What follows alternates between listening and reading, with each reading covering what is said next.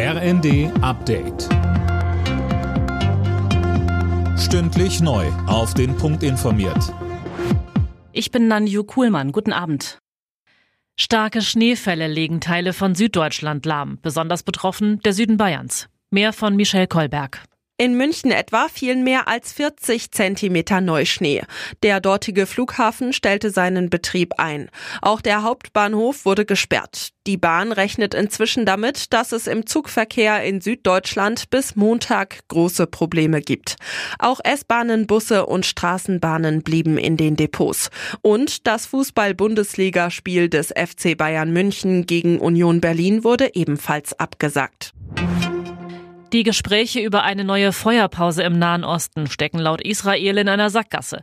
Die israelische Regierung hat deshalb ihre Unterhändler abgezogen. Gestern war eine einwöchige Waffenruhe zu Ende gegangen. Seitdem sind die Kämpfe in Gaza wieder voll aufgeflammt. Im Kernkraftwerk Saporischia in der Ukraine ist in der Nacht vorübergehend der Strom ausgefallen. Der ukrainische Betreiber spricht von einem Luftangriff auf die Stromversorgung und sagt, das AKW habe kurz vor einem Atomunfall gestanden. Das größte Atomkraftwerk Europas wird von russischen Truppen kontrolliert. Die deutsche U17-Nationalmannschaft ist Fußball-Weltmeister. Die deutsche Elf gewann das Finale in Indonesien gegen Frankreich mit 6 zu 5 nach Elfmeterschießen. Trainer Christian Wück sagte nach dem Spiel bei Sky.